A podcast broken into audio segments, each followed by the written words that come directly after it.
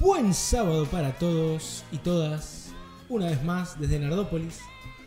Hoy episodio 19. Sabemos que lo hemos despistado un poco, haciendo entrevistas entre semanas. Muchos nos preguntan, ¿pero ese no es, no es un episodio? No, ¿Qué hace con mi billetera, amigo? Shh, Cállate la boca, boludo. Voy a hacer algo, pará.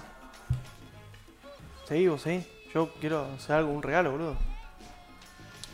Y muchos nos consultaron respecto de las entrevistas. Nosotros las contamos como punto 25, punto 50, depende de la entrevista.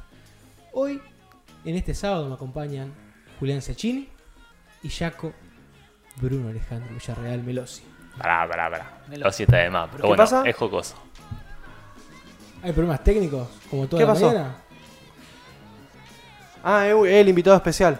Ay, Porque como falta Cristian, lo trajimos, traje un amigo. Bien, y como dice mi compañero, Cristian hoy no está, se encuentra en un rodaje nuevamente. igual nos está vigilando. Yo siento que nos vigila. Yo siento que, nos, Sí. que está Yo- más cerca de lo que parece. Que yo tengo como alguien en la espalda. Hay, la- hay que estar atentos porque MZN está muy próximo a sacar un videoclip que va a revolucionar la industria local y rosarina. Yo diría que se vienen cositas. Uh, se La rompe todo. Y Todas. muchos emoji de demonio eh, violeta. Muchos.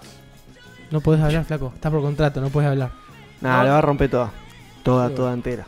Hoy vamos a comenzar el programa, ya que tenemos un poquito de tiempo hasta antes de tener la entrevista con Cristian Sanz, como lo hemos subido en nuestro posteo de Instagram, donde nos encuentran como nardopolis.oc, con Cristian Sanz, un gran periodista con una labor de investigación que es para sacarse el sombrero en un país como Argentina. Hoy vamos a abrir el programa con las enfermerides. Jaco, por favor. Yo quiero arrancar porque hoy parece que es el día de la bomba atómica. ¿Sí? Parece, parece, parece. A ver, estaba viendo las enfermerías yo, obviamente, minutos antes de empezar el programa, como se debe, y bueno, me fijé que hay nueve enfermerías que son que tiraron una bomba atómica. ¿Cuántas? Nueve. Nueve. Y una, una, primero y principal, en 1942 se logra por primera vez una reacción en cadena autosostenida, o sea que es el inicio del nacimiento de la bomba atómica, como se conoce, ¿En qué año? 1942. ¿Puede ser que la hayan hecho los alemanes? Mira, en California, amigo. No, listo.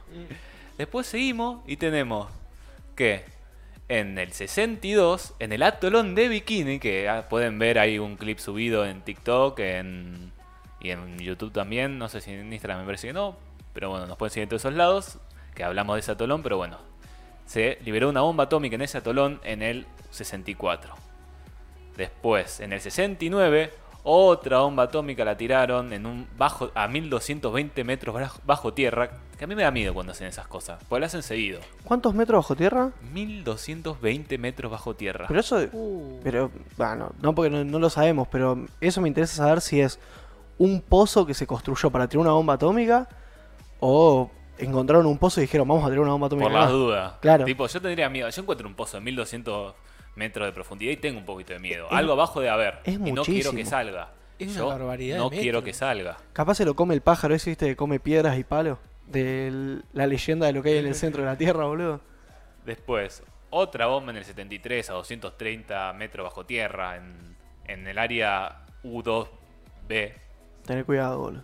No puedo decir mucho de eso. Después, otra bomba atómica a 350 metros en Nevada. Están, están divirtiendo los, estados- los estadounidenses. Pero que el, el 2 de octubre es como que el día permitido Sí, por- no sé, para tirar bomba que sí, atómica. parece que sí. Está bien, el Día Internacional de las Pruebas Atómicas, me gusta, me gusta titularlo así. Y capaz es un tratado que se hizo en el cual los 2 de octubre podían tirar bombas atómicas. Todo en secreto, como el Día de la Purga, ¿viste? Pero como bomba atómica. El permitido, por- porque las ganas se tenían. Y antes que lo hagan de una manera descontrolada, la querían controlar. Y tipo, el 2 de octubre háganlo. Claro.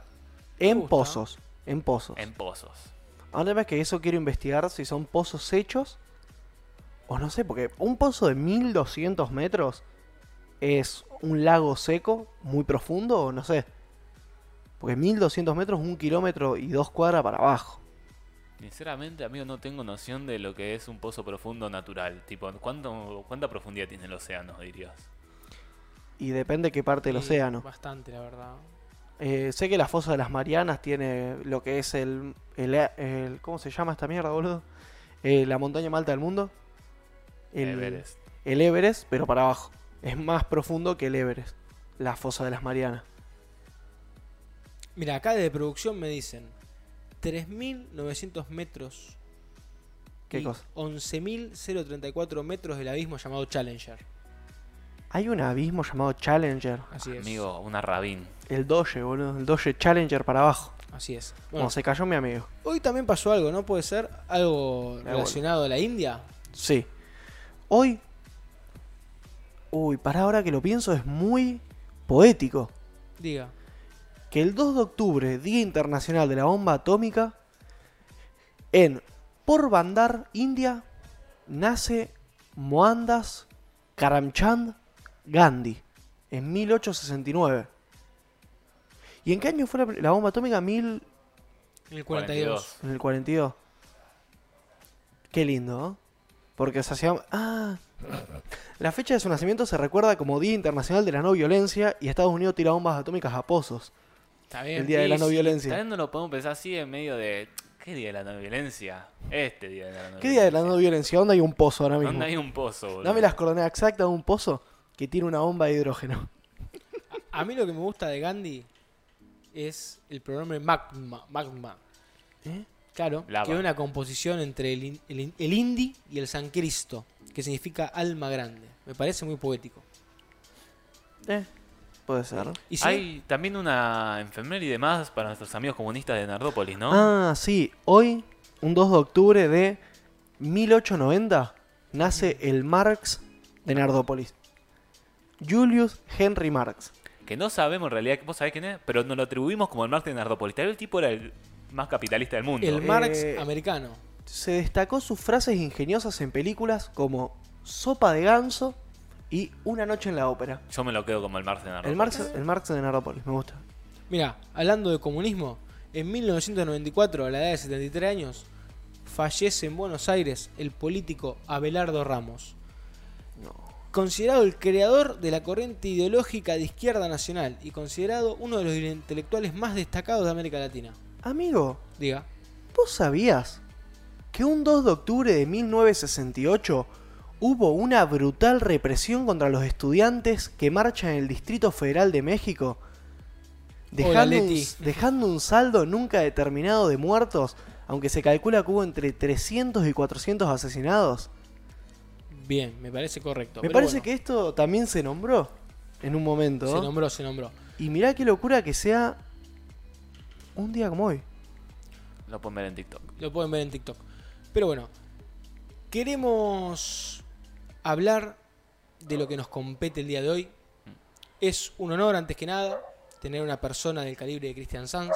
Para quien no lo conozca, periodista de investigación matriculado profesionalmente, director de Periódico Tribuna y Mendoza Today. Y ex corresponsal de CNN. Cuenta en su haber con 10 libros. Y libros muy polémicos. Yo estuve viendo bastante de los libros y es increíble. El nivel es muy grande. increíble para este país. Hola Cristian, buenas tardes, te saluda Juan Manuel Villanueva, ¿cómo estás? Bien, un gusto saludarlos. ¿Cómo les va? Estaba escuchando las cosas que decían. El, el gusto es totalmente nuestro, Cristian. El gusto es mío, yo lo dije primero. Bueno, Cristian, quería comenzar preguntándote, eh, ¿qué opinas de este polémico nombramiento? Y perdón por ir tan al hueso desde temprano, pero el tiempo suele ser tirano. Quería preguntarte, ¿qué, te parece este nombramiento de Aníbal Fernández como ministro de Seguridad Nacional? Y la verdad para mí es un retroceso muy fuerte. Es como que es poner a un lobo a cuidar a las gallinas. Ya sabemos cómo va a terminar esto. Si vos querés terminar con el narcotráfico, con la inseguridad, no pones una persona vinculada con el narcotráfico en la inseguridad. Y es lo que hicieron con Aníbal, es decir, han puesto un tipo que tendría que está del otro lado, digamos. Vos tenés de un lado los buenos, del otro los malos. Han puesto un malo, lamentablemente. Hablando de Aníbal Fernández, vos muchas veces nombrás en entrevistas y en libros que Aníbal Fernández es mucho más poderoso de lo que nosotros creemos. Ah, ¿Qué ondas cuando mencionas eso? Y que es un tipo que tiene muchas vinculaciones políticas, que ha armado su propio sistema de espionaje, que compite con el de la AFI, en su momento la CIDE. Eh, tiene un grupo de hackers que trabaja con él. Tiene lazos con el Poder Judicial. Pues fíjate que él nunca aparece complicado en ninguna causa judicial. Aparece nombrado en media docena de causas judiciales de importancia, todas de narcotráfico encima. Pero la justicia nunca lo llama ni siquiera testimonial a declarar. Y te puedo contar muchas, muchos detalles de eso. Yo lo he investigado desde hace más de 20 años. Claro, tenés una labor detrás bastante prolongada en el tiempo. Y bueno, si puedas darnos algunos detalles y consecuente a esto preguntarte cuáles fueron las complicaciones más grandes que tuviste en tu carrera profesional y, y tu vida privada, ¿no? Al investigar algo tan polémico, algo que está tan escondido. Y es complicado, cuando vos te metes con el poder, con la gente, vos tenés dos tipos de poder, tenés más, más tipos de poderes, pero en realidad lo podés dividir en dos, el poder. El poder real y el poder formal. El poder formal es el que tiene el presidente, el presidente de la nación, un tipo más poderoso según la constitución. Eh, pero después tenés el tipo que tiene poder real. En su momento era Alfredo Chabrán, que tenía más poder que Carlos Menem, tipo también vinculado al narcotráfico. Y en, eh, hoy día vos tenés gente que maneja los hilos de atrás del poder, que no tienen que ver con partidos políticos, como muchos creen. Aníbal puede ser peronista, podría ser radical. De hecho, tenés a Enrique Nosiglia, el Coti Nosiglia, que maneja los mismos negocios que Aníbal y es radical. Bueno, Aníbal es un tipo que este, maneja el poder fáctico, digamos, un tipo que es intocable. No vas a ver muchos periodistas que se metan con él, es un tipo que es muy querellador, es decir, vos lo acusás de algo y enseguida te hace juicio, y como tiene muchos manejos judiciales, ah, te gana los juicios porque le gana siempre a los periodistas. Yo tengo contados más de 50 juicios a periodistas de renombre en la Argentina y a todos les ganó. Yo soy el único que le ha ganado dos juicios. Le gané un juicio en 2005 y otro en 2010. Pero después, si no, en general él gana siempre. No le puede decir nada. Y después los vínculos con el narcotráfico los he probado judicialmente y en mis notas también. Que arrancan en el 94 siendo el intendente de Quilmes, cuando allanan un local de la Liga Federal, que es una corriente peronista que la manejaba él particularmente y cuando allanan ese lugar en, la Liga Federal, encuentran que estaban embolsando cocaína en bolsitas para distribuir en los colegios de la zona. Que es lo peor del narcotráfico, te diría, porque vos tenés el tipo que mueve grandes cantidades de cocaína y después esa cocaína después la distribuirá a otro. Pero el tipo que va y le vende a los pibes, lo peor que hay. La peor lacra es esa, digamos. Bueno, ahí estaba Aníbal. Después, 10 años más tarde, en el año 2004, va un patrullero bajando de Jujuy yendo para Buenos Aires, estaba por la parte de Salta una camioneta de la policía más que un patrullero, vuelca y llevaba 116 kilos de cocaína. Cuando la justicia les pregunta a los policías qué era esa droga, pues no aparecía en ningún procedimiento judicial, le dicen que era para el ministro del Interior, que Aníbal Fernández era el ministro del Interior en ese momento. Yo hice una investigación, esa fue la primera querella que me hizo Aníbal. Cuando yo conté esta trama, él lo negaba, y yo, digamos, lo único que hice fue reflejar lo que decía el, expediente judicial. Y después tenés otras, tenés Southern Wings, tenés el envío de cocaína 60 kilos a través de una valija diplomática a España, siempre aparece Aníbal.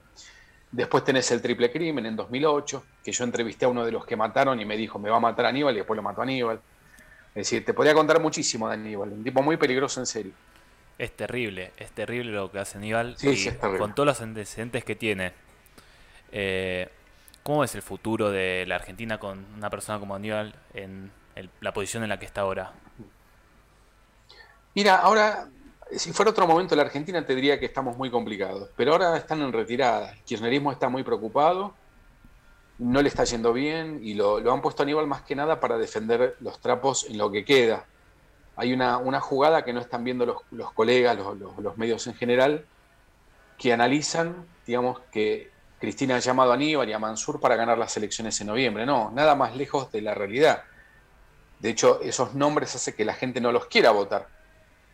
Es decir, nadie va a votar al kirchnerismo con nombres como Mansur y Aníbal Fernández. Lo que quiere Cristina es zafar judicialmente antes de que lleguen las elecciones de noviembre. Que, bueno, Aníbal es un gran operador en ese sentido y la va a ayudar. Ahora, dentro de poco, la van a sobrecer en lo que es el, lo que se conoce el expediente por el memorándum con Irán y después, bueno, veremos qué pasa con las demás causas judiciales en las que está complicada. Cristina lo llama para eso, más que nada, a Aníbal y a Mansur. Y sobre todo porque los jueces son tipos muy cagones en la Argentina y los fiscales también. y se fija mucho quién está en casa de gobierno, si es una persona peligrosa, si no es peligrosa, si los puede complicar. Son tipos muy corruptos los jueces federales, sobre todo los 12 jueces de Capital Federal, que son las que lo están complicando a Cristina, los jueces y los camaristas. Entonces, con tipos como Aníbal, como Mansur, los tipos, la verdad que van a pensar dos veces si la van a complicar a Cristina judicialmente. Está, está bien pensada la jugada de Cristina, pero, insisto, no está pensada para las elecciones sino que está pensada para zafar ella antes de noviembre judicialmente. Una consulta, Cristian. Con el tema de Aníbal tomando el poder, ¿te parece que es una, por así decirlo, una coincidencia o es algo que se esperaba la caída de esta gente relacionada con el narcotráfico que está cayendo en el país? Porque desde que Aníbal tomó el poder como ministro de Seguridad, he visto noticias de, personas que, han caído, digamos, que los han detenido con portación de drogas o mucho dinero. Creo que uno en Capitán Bermúdez cayó y tenía 2 millones de dólares y pesos. Sí, en Salta, en Rosario, sí, sí, claro, ¿Te parece que es una coincidencia o Aníbal está, digamos, como eh, mandando al frente a esta gente para, por así decirlo, decir que está haciendo algo? Sí, obviamente. A ver, vos tenés dos tipos de narcotraficante. El narcotraficante poderoso y tenés el pequeño narco. Y tenés el intermediario, el, del, medio, el intermedio, que podrían ser los monos. Los monos de Rosario son, no son los narcotraficantes de la Argentina, son tipos peligrosos, son importantes. Tampoco son chiquititos, pero tampoco son los grandes. Aníbal no va contra los grandes, no va contra los medianos, va contra los más pequeñitos. Fíjate que son pequeñas agrupaciones chiquititas. En general, el narcotráfico lo maneja la política y vos no vas a ver que caiga nadie de la política, nadie. Salvo que haya un descuido del mismo funcionario, del mismo intendente, gobernador, funcionario municipal, nunca cae en la política. Pasó en, Paraná con el intendente Barisco, que era un intendente de, PRO, del cambio, de, Juntos por el Cambio, que por un descuido apareció en medio de una investigación judicial porque el tipo lo hacía tan ostensiblemente que bueno, quedó ahí atrapado pero si no, no se mete nadie con el verdadero narcotráfico, que es ese, insisto, la política maneja el narcotráfico. Que acá el problema, más allá de, si, lo que haga o no haga Aníbal, es cómo el narcotráfico ya se ha insertado en la Argentina, en ciertos lugares ya domina, y es un Estado dentro del Estado. ¿Qué significa que es un Estado dentro del Estado? Que maneja las cosas que tiene que manejar el Estado. Te maneja la policía, te maneja los jueces, te maneja la prensa, financia las campañas políticas, y cuando hace eso no lo hace porque es bueno, financia a un candidato porque después ese candidato le va a dar los beneficios que necesita el narco. Y en la provincia de Buenos Aires se ve muy claro, no solamente por la droga en sí y el crecimiento de la comercialización de estupefacientes, sino también por el tema del juego, porque mucha de la plata que lava el narcotráfico es a través de las empresas del juego. Y ahí juega un papel fundamental Martín Insaurralde, que ahora es, ya no es solamente intendente nomás de Zamora, ahora es el jefe de gabinete de Kisilov. Es un tipo bastante complicado, Insaurralde, muy ligado a esas empresas del juego que lavan dinero del narcotráfico. Así que bueno, estamos bastante complicados. El futuro es muy fácil de imaginar. Es lo que pasa en Rosario, es lo que pasa en México. Estamos muy complicados en serio. Claro, es un futuro bastante peligroso y bastante oscuro lo que, parece pintar. Si no te digo la verdad, me, me dejas helado porque no, no tenía idea o desconocía ciertas cuestiones, ¿no? A ser de, Santa Fe y estar poco informado. Y sobre esto que vos decís, yo quería consultarte también algo que me quedó, me quedó en la cabeza respecto a la causa AMIA. Nosotros hace unas semanas atrás tuvimos a Diego Lagomarcino. ¿Cómo fue investigar la causa AMIA y qué opinión tenés hoy respecto del famoso expediente Nisman? Mira, yo tengo dos libros escritos, uno, tengo diez libros escritos, ahora voy por el once. Eh, uno es sobre AMIA, otro sobre Nisman, así que conozco mucho los dos expedientes, muchísimo te diría. Eh, la causa AMIA es una gran mentira que se está utilizando geopolíticamente para dirimir cuestiones que yo no sé cuáles son. Entre Israel, Estados Unidos, este, Irán, Siria. Eh, hay una realidad que es la que surge del expediente, no, es porque te lo diga yo como periodista, el expediente dice una cosa concreta, tenés en el expediente de los verdaderos culpables mencionados, tenés la bomba de la, la, factura de la bomba que explotó en la AMIA, es decir, está facturada, se ha hecho una factura del explosivo que explotó en la AMIA, que es nitrato de amonio, y a pesar de todas esas pruebas que hay en el expediente, seguimos hablando de iraníes que no tienen nada que ver, no hay ni una sola prueba en todo el expediente. Yo cuando digo esto me dicen, no, te debe pagar Irán. Yo no, a mí no me paga nadie. Es decir, vi el expediente. Y vos fíjate que los cinco libros que hay sobre AMIA de periodistas independientes, todos concluimos lo mismo, que no es Irán, sino Siria. Esto tiene que ver con Siria, no con Irán. Y te hablo del libro de Jorge Lanata, que es Cortinas de Humo, o el de Gabriel Levinas, que es La ley bajo los escombros. Es decir, los que hemos investigado independientemente, sin seguir lo que dice el rum rum político, y fuimos a ver el expediente, todos concluimos lo mismo, porque en el expediente está claro, está claro quiénes fue y por qué fue, es decir, todo se sabe, están los nombres, está todo. Y a su vez, el atentado a la AMIA está vinculado con el de la Embajada de Israel, que fue dos años antes, y a su vez esos atentados están vinculados con la muerte del hijo de Menem, que fue en el año 95. Fue el 17 de marzo del 92, después 18 de julio del 94 el de AMIA y 15 de marzo del 95 la muerte de Menem, de Menem Jr. Y fueron un lunes, un martes y un miércoles. Después, bueno, se tejió toda una cosa inverosímil. ¿Por qué? Porque Siria, un año antes del atentado a la AMIA, estaba firmando los acuerdos de paz en Medio Oriente. Era el facilitador de la famosa foto donde estaba Bill Clinton en el medio, de un lado Yasser Arafat, del otro lado Yitzhak Rabin, se daban la mano por primera vez el líder del Estado de Israel, el líder de Palestina, una cosa impensada que nunca volvió a suceder, ¿no?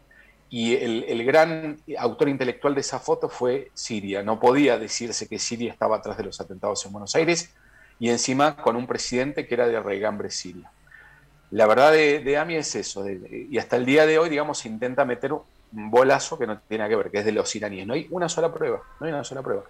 Por eso eh, yo estoy a favor de lo que decía Cristina.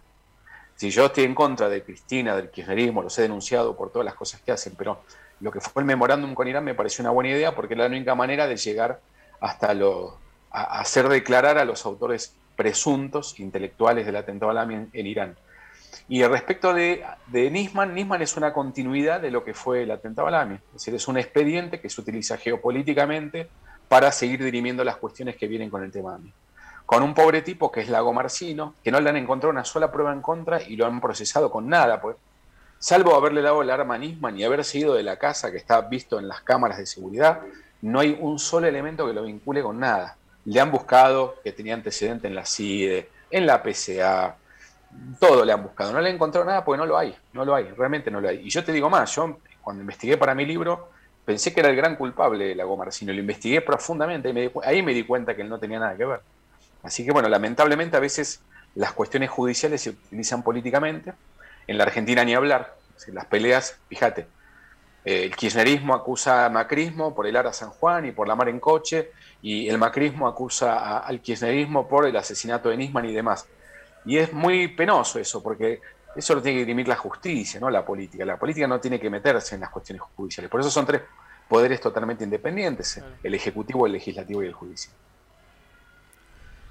Sí, lástima que bueno, en la práctica se ha transversado todo y pareciera ser que hay un único poder o hay uno sobre otro que siempre termina entrelazando entre sí las cosas, ¿no? Eh, sobre esto último que decías, el tema del Ara San Juan, em, teniendo bastante fresco por los acontecimientos y estos últimos días con la involucración de Macri y demás, la supuesta de escucha y demás, te consulto, ¿pudiste eh, o has investigado desde tu labor qué sucedió o has podido esgrimir algo respecto de Lara San Juan? No, no es un tema que lo haya investigado mucho. Eh, la verdad que no, no, no, lo investigué mucho, así que no te puedo dar mucha información. Sí me parece que está complicado ahí este, Macri porque los partes de inteligencia que se conocieron iban dirigidos a él. No está probado, digamos, que los haya leído, que los haya visto que les haya prestado atención, pero se, se hacían esos partes de inteligencia y iban dirigidos a él alguien va a tener que, terminar preso o procesado o algo porque es un escándalo que los hayan espiado los familiares. Da la sensación de que Macri no sabía, por lo menos eso no, me da la sensación a mí de que no sabía nada, ni tendría por qué interesarle. No entiendo por qué le interesaría a Macri saber lo que pasa con los familiares de Lara San Juan. No por defender a Macri, porque todo el otro expediente judicial del espionaje ilegal que se tramitaba en Lomas de Zamora, ahí sí Macri está complicado y sí, sí sabía y sí le avisaron muchas veces y ahí la verdad que está bastante complicado y con motivo, ¿no? Pero en el tema de San Juan, lo único que he leído, que es la parte esa de los partes de inteligencia, este, no me parece que haya mucha sustancia como para complicarlo. Claro, digamos, en ese aspecto, por lo menos en ese hecho puntual, no está tan implicado. Y otra de las cosas que me quedé pensando, haciendo un diagrama mental ¿no? de lo que vos contabas respecto a los sucesivos atentados y la involucración del hijo de Menem. Yo no he tenido todavía el placer de poder leer tu libro Maten al hijo del presidente, pero ¿podrías contarnos un poco sobre eso? Porque es un hecho que pasó hace tanto y relativamente poco, contradictoriamente, que parece que ya se ha olvidado.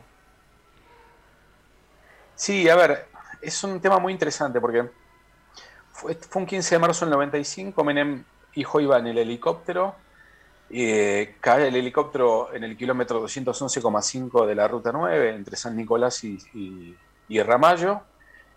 Y a partir de ese momento empezó una puja entre Menem y Zulema, que era su exmujer. Uno decía que era un accidente, que era Menem, y después Zulema que decía que era un atentado. Y en el medio de la justicia, este, trabajando muy mal, este, eliminando el, elemento de prueba, que era el helicóptero. El mismo día que cae el elemento de prueba, que es el helicóptero, cuando cae ese, helicóptero, se lo cortó en pedacitos y se lo vendió como chatarra. Es una cosa muy sugestiva eso, porque si vos ahora vas manejando tu auto y chocas a una persona y la matás, ese auto te lo le ponen fajas la policía y no lo puedes tocar hasta que se sustancie un juicio y se determine qué es lo que pasó. Bueno, en el helicóptero del hijo de un presidente en ejercicio no pasó eso. Se lo cortó en pedazos, se lo eliminó. Y, y aparecen hechos bastante interesantes. Yo cuando lo investigué pensaba que era un accidente, realmente era un accidente, y escribí el libro tratando de, demostrar que era un accidente y terminé demostrando que era un atentado. Este, tenés hechos científicos como peritajes que demuestran que fue un atentado, se ven los impactos de bala, yo conseguí un video del momento donde acaba de caer el helicóptero y se ven todos los impactos de bala, y los elementos subjetivos que te dicen que fue un atentado, que es la muerte de todos los testigos que decían que era un atentado. Si vos tenés 50 testigos, 35 te dicen que es un accidente, están todos vivos. Los 15 que decían que era un atentado están todos muertos. Con algunos, digamos, cuestiones bastante heavy. Por ejemplo, un perito que fue y vio el helicóptero, que es el de la Fuerza Aérea, fue justamente a, controlar, llamaba Miguel Lucow, el tipo la llama a la fiscal, que es Amalia Cibo, le dice, doctora, por lo que estoy viendo, esto no fue un accidente. Bueno, a, a las pocas horas el tipo lo matan en un presunto asalto que no le roban nada. Al ayudante, que es Félix Bonachera, lo matan también.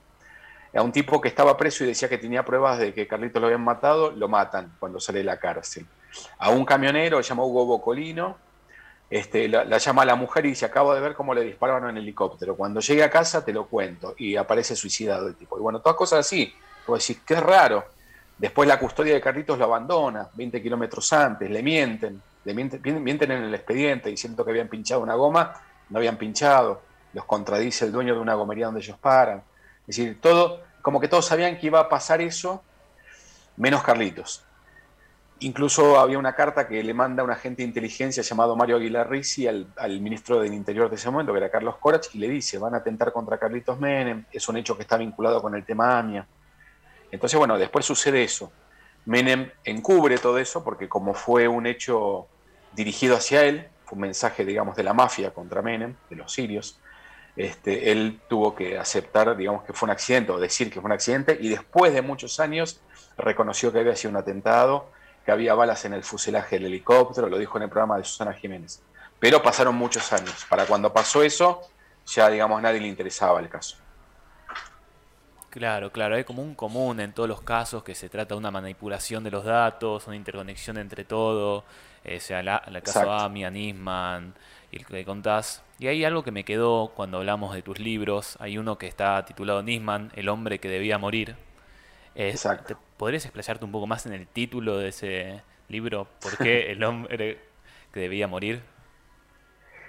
Porque es, es porque a todos les convenía que muriera Nisman. Todos por algún motivo u otro necesitaban que Nisman muriera para justificar cosas que tenían que justificar.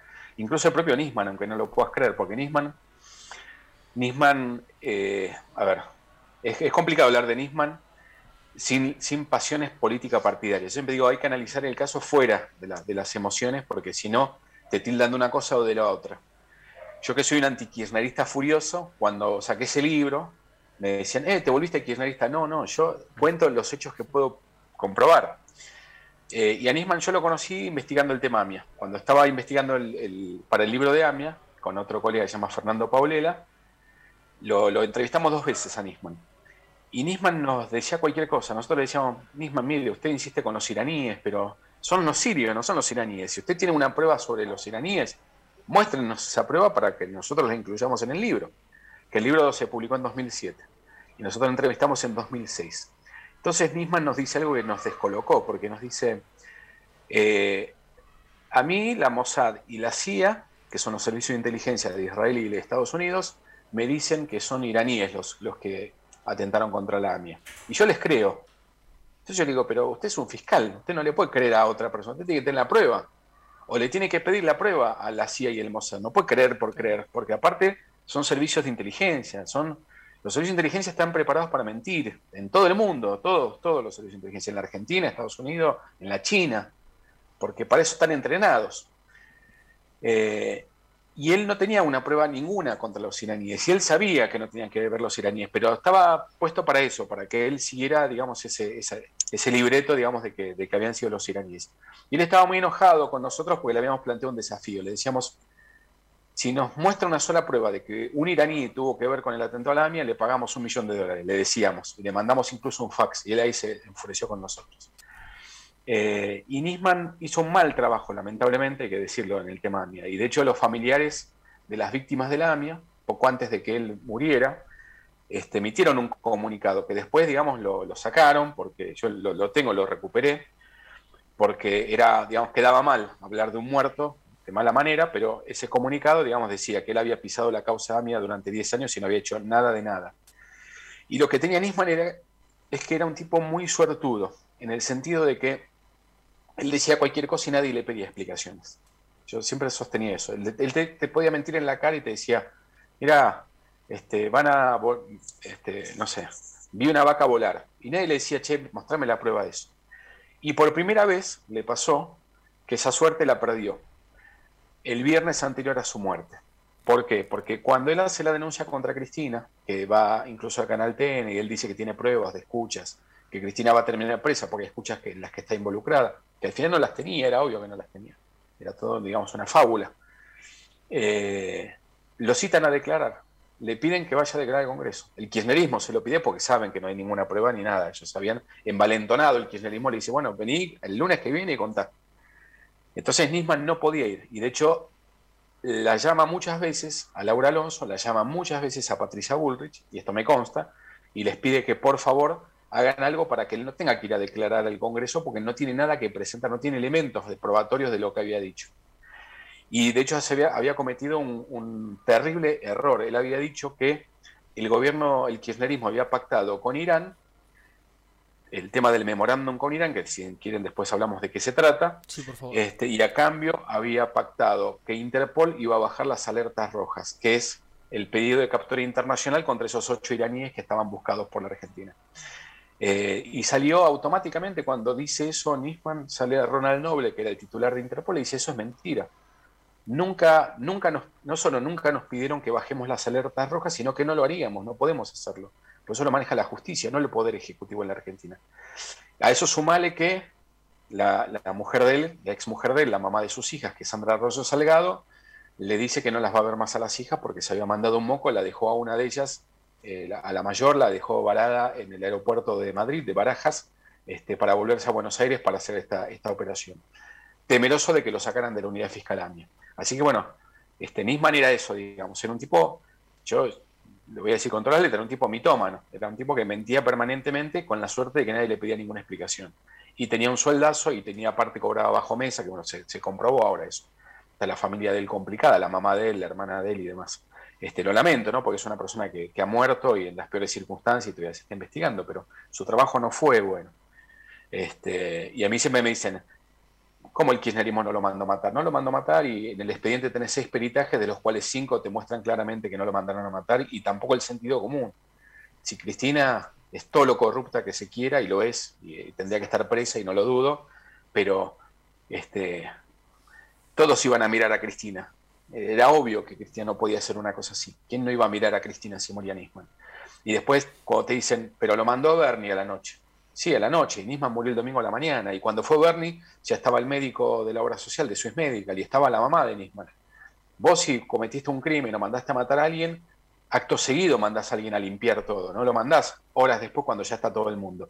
Y a su vez tampoco mandás a un tipo tan conocido como Bernie, que lo ven y dicen, ah, ese Bernie. Mandás un cuatro de copa. Es decir, a mí no me cierra por ningún lado, digamos, lo del asesinato de Nisman.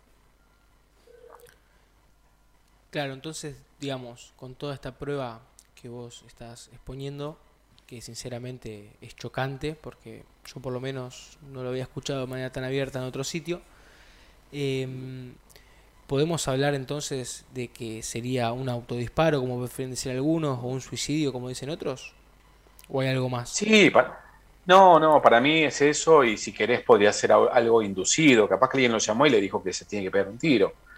Lo cual nunca sabremos porque no hay- no hay- eso es imposible de demostrar. Claro, Pasó en su momento con Chabran, que decían que alguien lo llamó y se mató. Pero no, no, no podés demostrar nunca eso. Es imposible. Eh, pero a ver, tenés el primer peritaje de la policía lo deja claro. Ningún peritaje te va a decir suicidio porque no pueden decir ellos la palabra suicidio, pero te dice la policía dice no hubo intervención de terceros. Fue a los cuatro días de la muerte de Nisman. Después tenés todos los demás. El último es el del cuerpo médico forense. Y después tenés el de las manchas hemáticas, que es el más concluyente. Ese es, el más, para mí, el más claro, que es el de las manchas hemáticas. Vos tenés el baño donde muere Nisman y todas las manchas en la pared y en la bacha y todo lo demás. Cuando una persona mata a otra persona, y esto lo ves en criminalística, le pega un tiro, la sangre salpica para todos lados y se ven las paredes, salvo, salvo en la parte de atrás del asesino. Porque las manchas de sangre, en vez de salpicar la pared, salpican al asesino. Entonces, ¿qué queda en la pared? La silueta del asesino. ¿Se entiende lo que digo? sí, sí.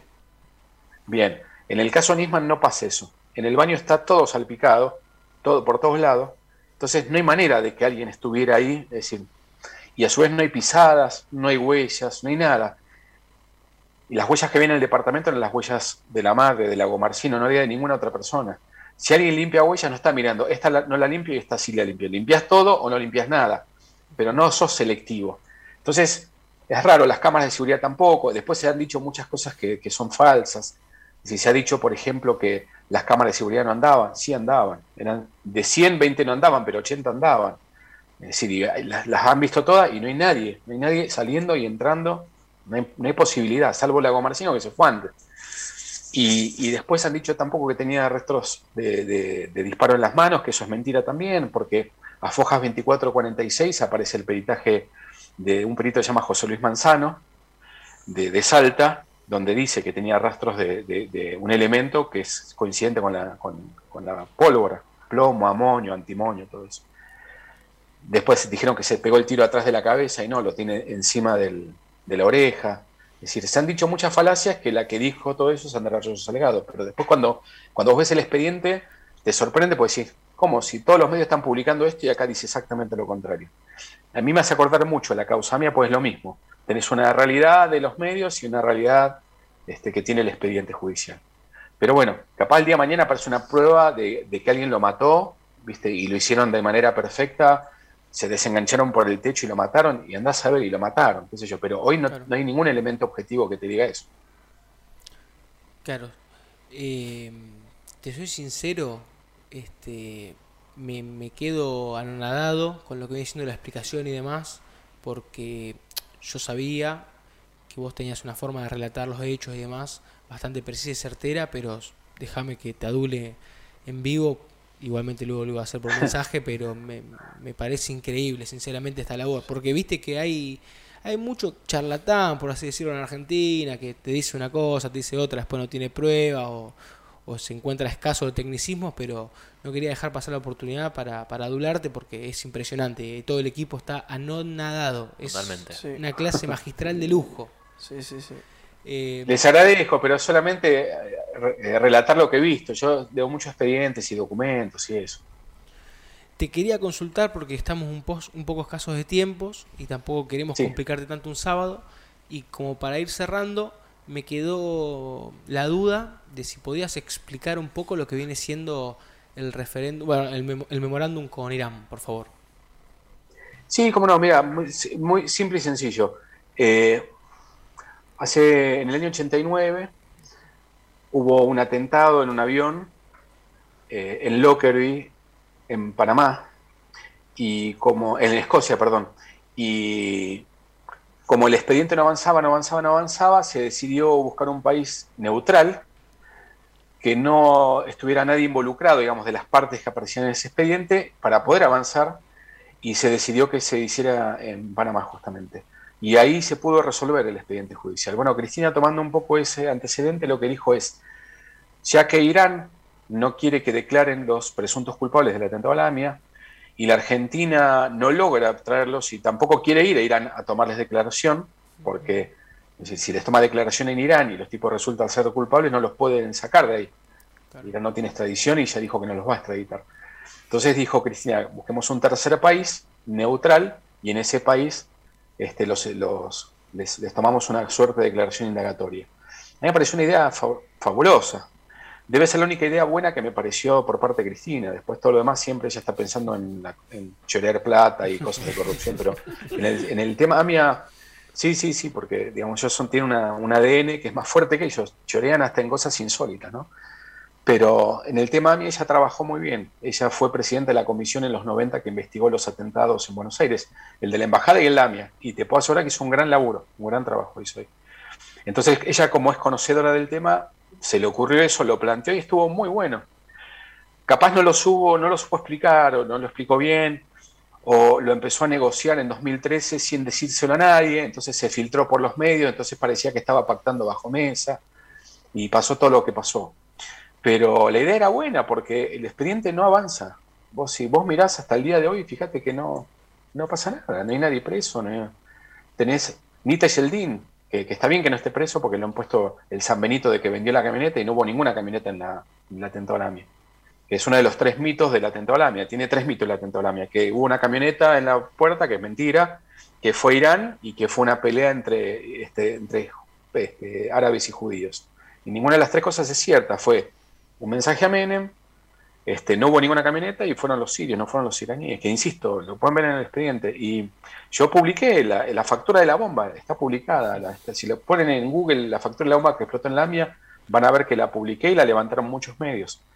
Que es un tipo sirio-libanés que se llama Nasif Haddad, que compró 350 kilos de nitrato de amonio, que es lo que después se explotó en la AMIA. Lo compra pocos meses antes y después no puede explicar por qué no tiene esa cantidad de explosivos y justamente él es el dueño del, del, volquete que estaba en la puerta del AMIA, que es donde estaba ah, puesto justamente el explosivo. Hermosa situación. Increíble. Claro, no, increíble. Solo en la Argentina pasa eso. Y el tipo es súper protegido. ¿Y esa persona está en libertad todavía? Esa persona está en libertad y hay una, un pedido de los familiares de las víctimas del AMIA para que, no, para que no lo dejen de investigar, porque ya desde el juzgado dijeron que se va a empezar a abandonar lo que es la pista siria, que es esta pista que yo les digo a ustedes, que es investigar a ciudadanos sirios o personas vinculadas con Siria que aparecen implicadas en el atentado al AMIA, que son muchos. Alberto Canoredul, este, el propio Jabran, que era sirio-libanés. hay, muchos, hay muchos sirios metidos ahí que tuvieron diferentes participaciones y los quieren desvincular del, expediente judicial y los familiares dijeron, no hagan eso, por favor, sigan investigando. Aunque no tengan nada, sigan investigando. Este, así como, imagínate, yo soy un tipo solo, con un amigo, colega que es Fernando Polela, resolvimos el caso, está muy documentado en nuestro libro. Este, si dos tipos pudimos hacer eso, lo puede hacer tranquilamente el Estado argentino. Tiene todos los elementos para hacer. Claro. Y sobre esto, y ya como para finalizar, quería consultarte, tanto vos como a tu colega, ah, en algún momento, ¿han tenido miedo? ¿Han sufrido amenazas? ¿Hasta qué punto esas amenazas se han concretado o no? ¿Tiene que ver eso con tu, por así decirlo, migración a Mendoza? no, mira, eh, con el tema AMIA tuvimos muchos problemas con la colectividad, con, los líderes de la colectividad, con la AMIA y con la DAIA. Yo te cuento, viví muchos años en, zona judía, yo vivía en, Uriburu y Viamonte, a media cuadra de la AMIA. De hecho iba mucho a la AMIA, eventos que hacían la AMIA y demás. Y vivía en un edificio que el único no judío era yo. Era, me autopercibía judío ya. Te imaginas, iba a los festejos, todo, con, mis colegas. Y, tenía muy buena relación con todos, incluso con la gente de la AMIA. Y cuando nosotros planteamos hacer el libro, y fuimos y les contamos lo que habíamos descubierto, y les, es más, nosotros pedimos declarar judicialmente para aportar la prueba que teníamos, porque conseguimos mucha prueba que no estaba en el expediente. Y declaramos, de hecho, en el expediente.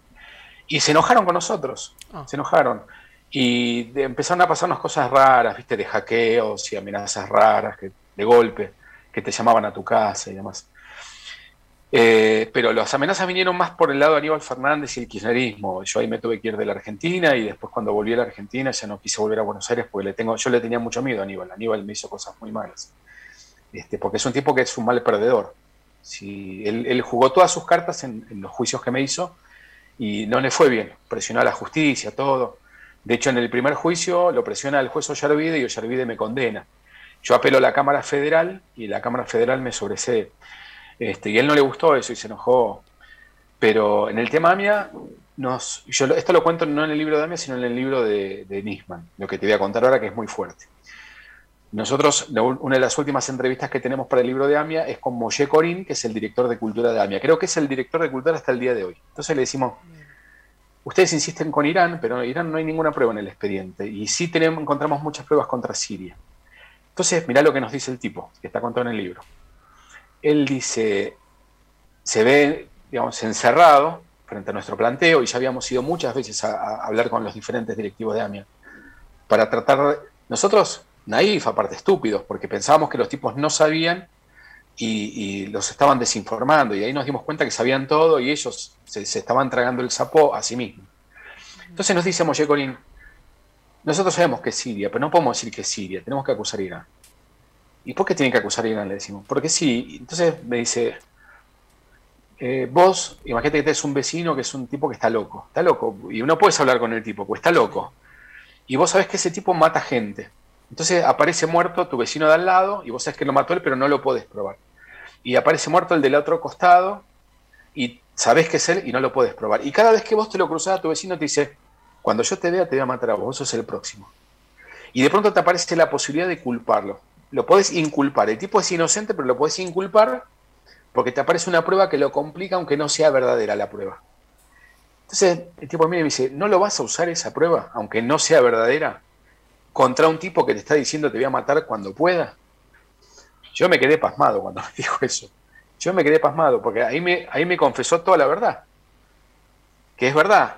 Irán muchas veces ha dicho, hay que, hay que borrar a Israel de la faz de la tierra y es el único, los iraníes son los únicos que dicen una cosa tan tremenda, ¿no? Que yo lo condeno, de hecho, eso me parece brutal, me parece pésimo, lo que es una cuestión este, antijudía muy fuerte. Pero ahí nos dimos cuenta en ese momento, cuando salimos con Fernando y nos miramos a las caras y dijimos, bueno, ya está, esta es la verdad. Y sabíamos que íbamos a contar con, que nos cierren todas las puertas, digamos, de la colectividad judía, que es lo que nos pasó. Este, yo, de hecho, enseñaba en, una, en un lugar que se llama Maccabi, que es de la colectividad judía, y no pude volver a enseñar. Bueno, todo se nos fue complicando con la gente de la colectividad. Que a mí me apenó porque a mí me cae muy bien la gente de la colectividad, que aparte igual separo a los líderes de la colectividad en sí, que es gente muy ética y muy buena gente. Así que nada, eso, eso es lo que nos pasó, que por suerte no, no pasó a mayores y no fue nada grave. Todo lo otro fue Aníbal y el kirchnerismo, que es esto, el kirchnerismo es eso, digamos el kirchnerismo, yo te lo tengo que sintetizar, todos los partidos políticos chorean y todos los políticos chorean, pero el kirchnerismo es, es la evolución de eso, es un paso más allá, es el crimen organizado, es el narcotráfico, es el lavado de dinero. Digamos, un tipo que no tiene límites, no tiene ningún tipo de moral, son capaces de cualquier cosa. Entonces eso te da como temor, porque estos tipos nos gobiernan ahora, con un discurso populista de que le importa a la gente, no les importa nada, les importa hacer plata y chorear y hacer la que ellos hacen ahora, ¿no? Claro, uff, qué, panorama tan fuerte y la comparación además es sumamente gráfica, el ejemplo, no, me parece, me parece perfecto. Y bueno, Cristian, una última pregunta, cortita y concisa. ¿Qué opinas de la candidatura de Javier Milei y qué te dejó eh, de información o de expectativas lo que sucedió en las PASO?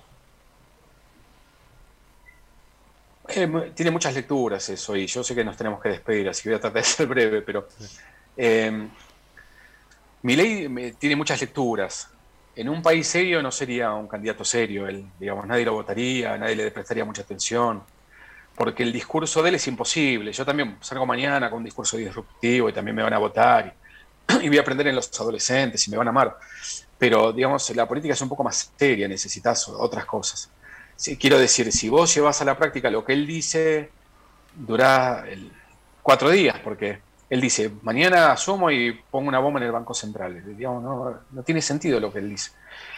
Eh, en algunas cosas uno coincide, es verdad que los políticos chorean y son todos un desastre, son unos imbéciles y demás, pero, pero eso, digamos, no tiene que ser, no, no puede ser tu leitmotiv. Yo lo que quiero escucharle decir a él es cómo arregla esto el quilombo que hay en la Argentina y no con cosas de voy a meter a todos presos, voy a poner bombas en todos lados. No, no quiero ese discurso violento. En lo personal, lo- lo- le tengo buena consideración como economista, me parece que sabe mucho, sabe bastante. Eh, me parece que está loco. Yo te- tenía muy buen diálogo con él hasta hace un par de meses y alguna vez le cuestioné algo, se lo cuestioné bien, pues yo no ando cuestionando de mala manera, salvo a Aníbal, que siempre lo estoy chuseando en las redes sociales y le digo que es un narco. Como hay una. El Código Penal dice non bis nadie puede ser juzgado dos veces por el mismo delito. Y como yo ya le dije narco y él me hizo juicio y le gané, él siempre está enojado porque no me puede volver a hacer otro juicio porque le digo narco, pues ya se lo gané. Entonces me aprovecho de eso. Pero mi ley está loco, ¿entendés? Y es un Sí, tipo sí. que no tiene mucha tolerancia. Y, y no me gusta eso que no tenga tolerancia. Y vos le cuestionas algo y él te bloquea. Y se enojó conmigo y él siempre me daba entrevistas y hablábamos. Y porque le cuestioné una cosa y se la cuestioné de buena manera y se lo dije bien, él me bloqueó de todos lados. Me parece que no está bueno y no me gustaría un tipo que gobierne que tenga esa forma de ser. ¿Entendés? Un tipo, no quiero un loco. Ya aparte tenemos muchos locos en el mundo y ya vimos que no funciona. Este, un Maduro en Venezuela o un Bolsonaro en Brasil. Es decir, no tiene que ver con la ideología, porque son de derecha y de izquierda, ¿entendés? Pero, Sí. pero bueno, de lo bueno de Milei es un tipo honesto, no es un tipo que robe, es un tipo que sabe mucho más que cualquier político de los que vemos. Es diez mil veces mejor que el macrismo y que el kirchnerismo, eso ninguna duda. Y la gente lo ve, por eso lo votan. Si está claro, la gente no quiere más a los políticos tradicionales. No lo quiere más. El kirchnerismo está por morir. Es un experimento muy interesante el kirchnerismo que en algún momento se analizará. Dentro de 10 años vamos, va a ser un recuerdo como fue el menemismo. Un ciclo que empezó en el 2001 con el que se vayan todos. Llega con Dualde. Dualde lo pone a Kirchner y ahora muere. Después de, esta- de estos cuatro años no hay manera de que continúe el kirchnerismo. Pues es un, es un sistema, digamos, que solo se financia con dinero, que dinero no hay, y si el populismo sin dinero no funciona. El macrismo ya fue, yo creo que ya no vuelve, volverá reconvertido de otra manera, juntos por el cambio. Así que bueno, yo creo que lo que viene es esto, es mi ley, este tipo de gente que, que viene con un discurso nuevo, que vamos a ver qué tipo de experimento político llevan a la Argentina, ¿no?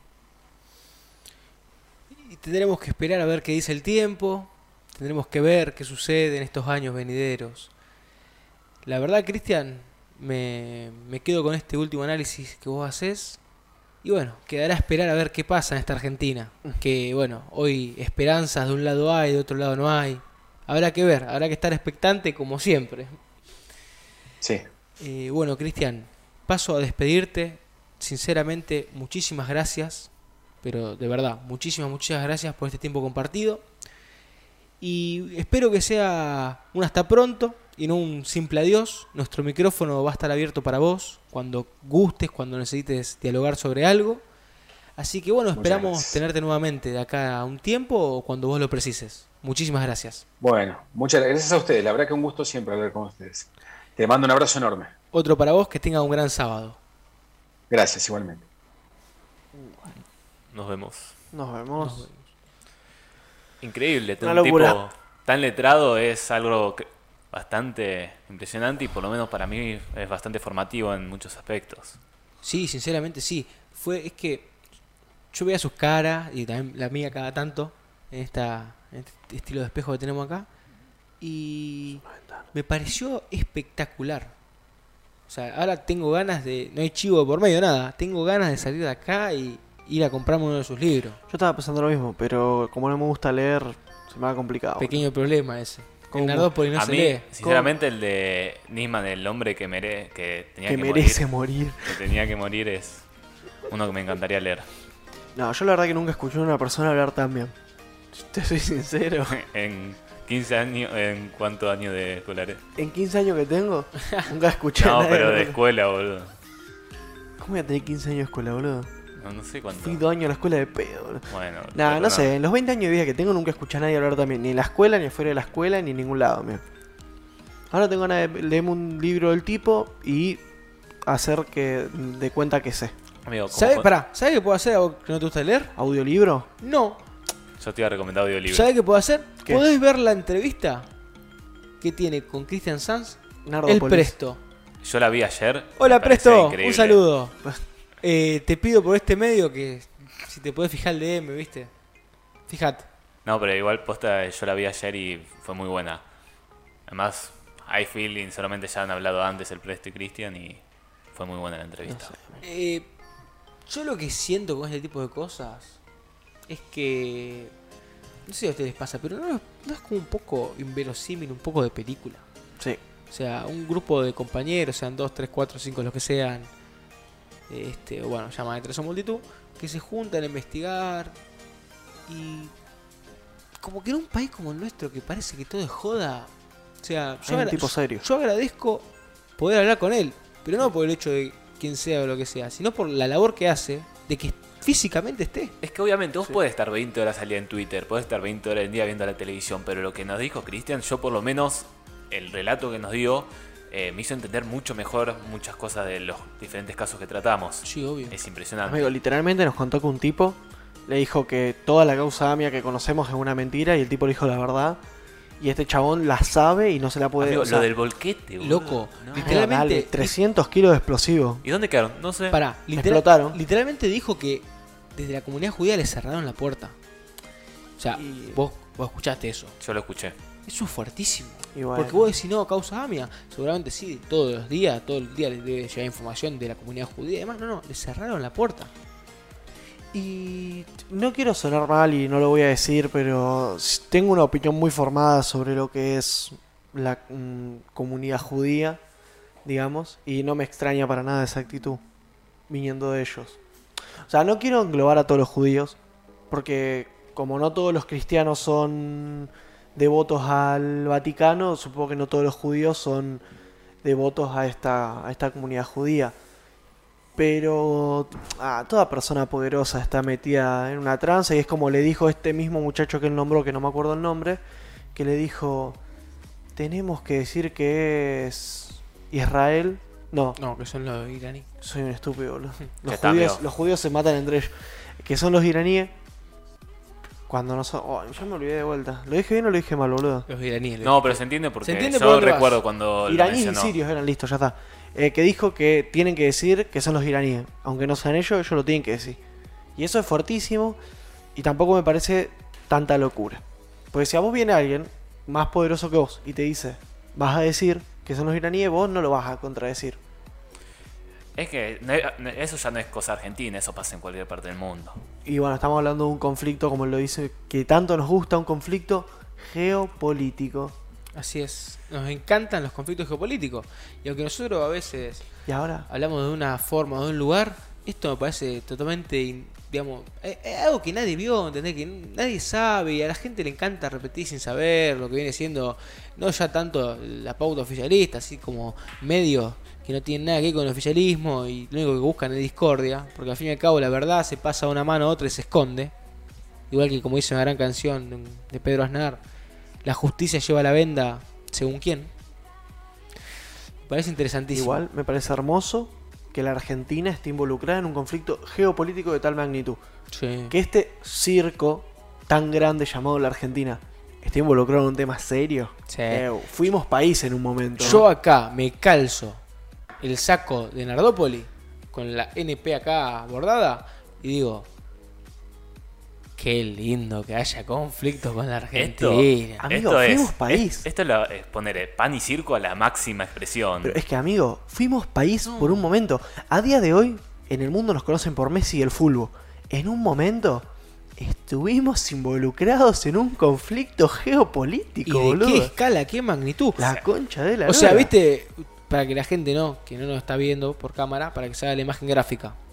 Una pieza de ajedrez muy pequeña, de, de damas muy pequeña, la siguen otras en escala y tenemos una enorme. La primera pieza es un apretón de manos entre Clinton arbitrando y los jefes de estados de, eh, de Israel y de Irán.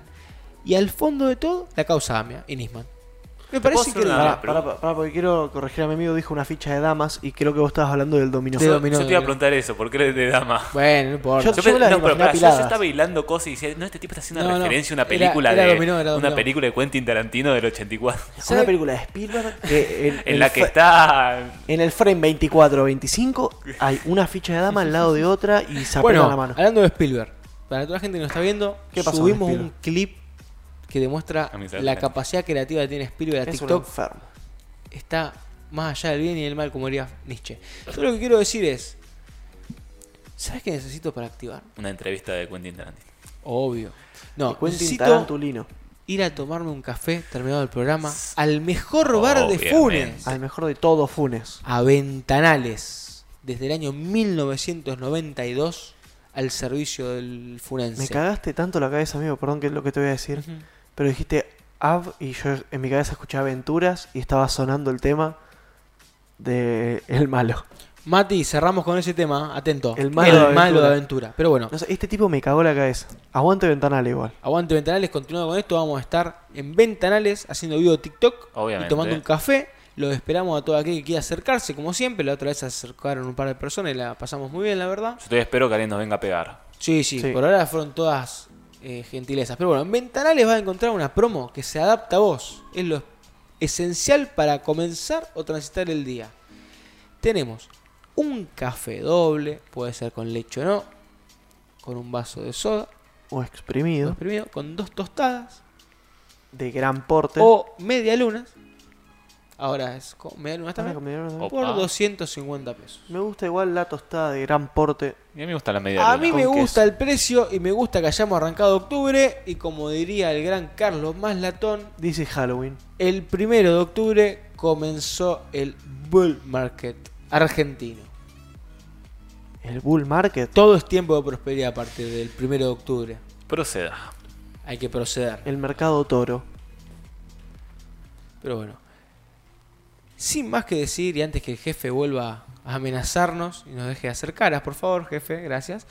Este, nos despedimos de a poquito, de a poquito. Jaco, ¿por dónde nos pueden mirar? Esta gran entrevista que tuvimos con Christian Sanz no puede quedar.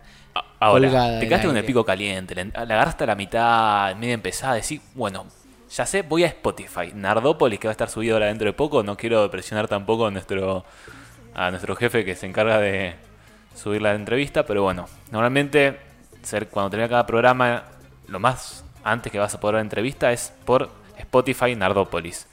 Después, ahora estamos en directo por Twitch. Si no se dieron cuenta, tal vez se metieron por un link raro, vieron todo violeta y dijeron, esto no es Facebook. Pero no, es Twitch, gente. Nos pueden seguir por Twitch en www.twitch.tv barra Nardópolis. Y si no sos esquizofrénico y buscas bien las cosas, entras a Twitch, al buscador y pones Nardópolis. Después nos puedes ver por YouTube, obviamente. En YouTube estamos como Nardópolis. Después nos seguís en Instagram, que es nardopolis.oc o nardopolisoc.ok. Punto ok. Punto ok. O Nardópolis, ok. ¿En dónde? En- Nar- eh, en Instagram. En Instagram, oc, y en TikTok como Nardópolis. Y bueno, sin más que decir, esperamos que todos tengan un gran sábado, que lo disfruten bien. Cuidado con la lluvia, está pronosticado una lluvia muy fuerte y piedra, así que el que pueda dejar el auto en un lugar el cual esté seguro, eh, aproveche ahora. Está- piedra? usted está avisado, Sí. en la región Hoy, al mediodía, no sé, si en, aledaña ha caído piedra. no sé si en Fune cayó, pero en Soldini granizó piedritas Y en. Roldán hubo poquito. Pero bueno, antes de despedirme, quiero enviarle un saludo eh, a nuestra nueva amiga uruguaya del equipo Nardópolis que hoy estuvo bancando desde Uruguay. Me lo hizo saber en un directo de TikTok. Un saludo para Totti Dolg. Te mandamos un saludo y nos encanta ser internacionales. Yo quiero mandar un saludo a. Creo que vamos a mandar a la No, misma no, no, yo iba a decir otra cosa. Bueno, yo a Blade Master, que la verdad también estuvo bancando bastante por TikTok. El otro día por primera vez pudimos interactuar con él, que la verdad nos Sí. está bancando bastante. Y, Y- tam- también a Fede, que la verdad está viendo todos los programas. Aguante Fede, ¿eh? Y Juega muy bien no- al pádel. y no hace la segunda y jugamos al pádel. Juega muy bien al pádel ese chico. Así que un saludo a esas dos hermosas personas. y es. para cerrar el programa, quiero. Como arrancó el bull market, el bull market argentino, muchachos, inviertan en acciones de Galicia. Es lo mejor que pueden hacer. Bueno, gente. Bueno, está bien, me parece perfecto. Cada uno hace lo que quiere con su No, dinero. no, cada uno no. Hay que invertir en Galicia. Bueno, inverten en Galicia. Hay que invertir en Galicia. Sin más que decir, Todos quiero mandar un saludo a los cuatro espectadores de Twitch. Y el próximo episodio me comprometo personalmente a mi gran amigo Beyblade, el primer Nardopolita, a traer un intento de especial, perdone mi conocimiento sobre el tema, sobre cómo está la escena competitiva del Beyblade a nivel global y a nivel argentina. Me voy a desvivir por hacer esa investigación. Bueno, Entendí. sin más que decir, Sin más que decir, buen sábado para todos. Lo esperamos en el próximo episodio, episodio 20 de Nardópolis. Es, es Es Tinelli, boludo. Es Tinelli.